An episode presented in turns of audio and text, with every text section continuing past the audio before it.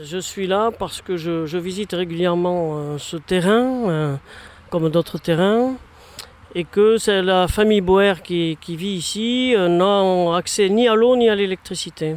Comme moi tout seul, je ne pouvais pas faire grand-chose, je me suis associé à, à d'autres associations, France Liberté et Dynamo, de manière à, communiquer un peu sur le problème d'un terrain qui aujourd'hui, en 2017, sur la Cube, enfin sur la métropole, n'a pas, donc une famille avec quand même 11 ou 12 enfants en permanence ici, n'ont pas accès à l'eau potable. C'est quand même euh, incroyable. C'est invivable surtout. Alors vous êtes euh, aumônier des, des, gens du voyage pour le diocèse de Bordeaux. Euh, finalement, votre accompagnement, il vous fait voir des réalités très différentes au sein de la communauté des gens du voyage, entre les, les nomades, les semi-sédentaires, les sédentaires. des situations comme celle-là, vous en aviez déjà constaté Ou c'est vraiment quelque chose d'exceptionnel? Disons que heureusement ça devient euh, plus rare, mais il y a d'autres terrains effectivement où les gens sont installés euh, euh, dans, dans, une précarité qui est grande au niveau des fluides. Ils n'ont pas. bon, il y a beaucoup de gens aussi qui vivent en forêt ou dans les bois ou sur des terrains qui ne leur appartiennent pas, mais qui, dont les maires ont, un dialogue avec ces familles et, euh, et, on trouvait des solutions pour mettre un peu d'électricité. Il y a eu des deals, des, compromis, euh, des discussions qui ont permis, des accords qui ont permis, euh, moyennant que les enfants soient scolarisés, de voilà, les maires, ceux-là, ont décidé de mettre l'électricité, l'eau, enfin, de permettre, parce qu'ils ne demandent pas la charité, les gens du voyage. Ils, payent, ils payent leur fluide et ils le payent souvent très cher, parce que sur les aires de voyage, euh, par exemple, l'électricité et l'eau, c'est un, budget énorme. Et donc ici, euh, sur ce terrain qui leur appartient, eux demandent en fait aujourd'hui l'accès à une connexion au fluide, électricité eau, euh, pour payer leurs notes, mais avoir de l'eau potable. Voilà, imaginez depuis des années une famille avec 12 enfants qui n'a pas d'eau potable. Donc imaginez ce que c'est, les enfants sont scolarisés à Martignas et ils n'ont pas accès à l'eau potable. Les enfants et l'eau qui est non potable, c'est un, petit trou dans le sol avec un tuyau à main.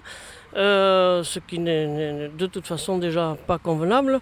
Mais imaginez une famille de 20 personnes sans eau et sans électricité. Personne aujourd'hui peut l'imaginer.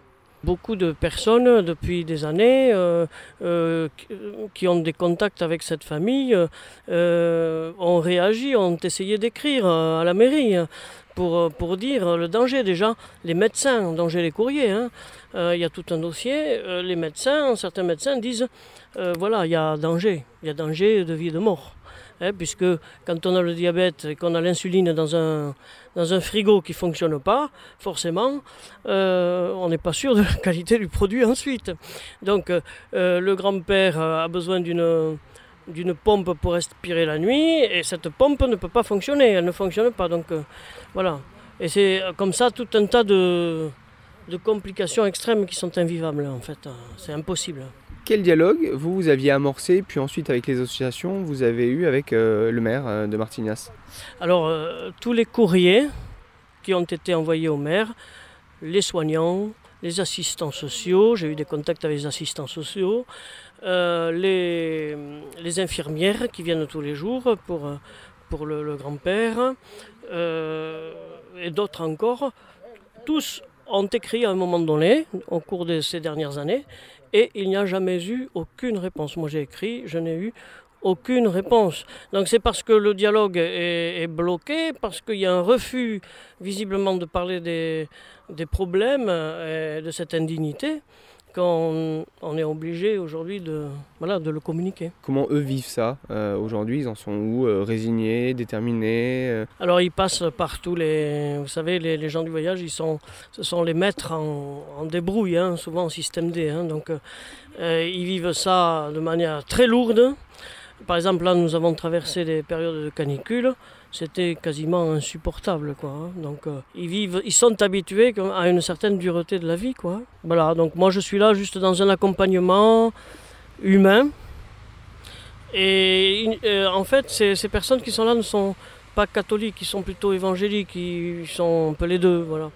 Et donc euh, c'est pas sur le plan religieux d'abord que c'est creuser notre relation, mais sur leur leur souci de vie, leur, leur désir de vivre mieux. Après, c'est une goutte d'eau, hein. mais c'est vrai, oui, oui, c'est une goutte d'eau qui est importante. Et surtout, ce qui est, ce qui est l'évangile ici, c'est que des associations très différentes de croyants, de, l'Église, puis d'autres incroyants, on s'est associés, on, travaille ensemble et, on, est heureux de ça aussi, de ces rencontres.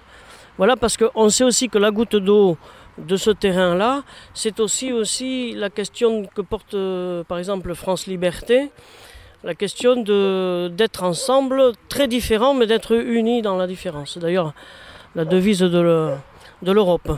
Et donc finalement, ça fait aussi sens la manière dont s'est menée cette action avec d'autres associations hors Église pour vous.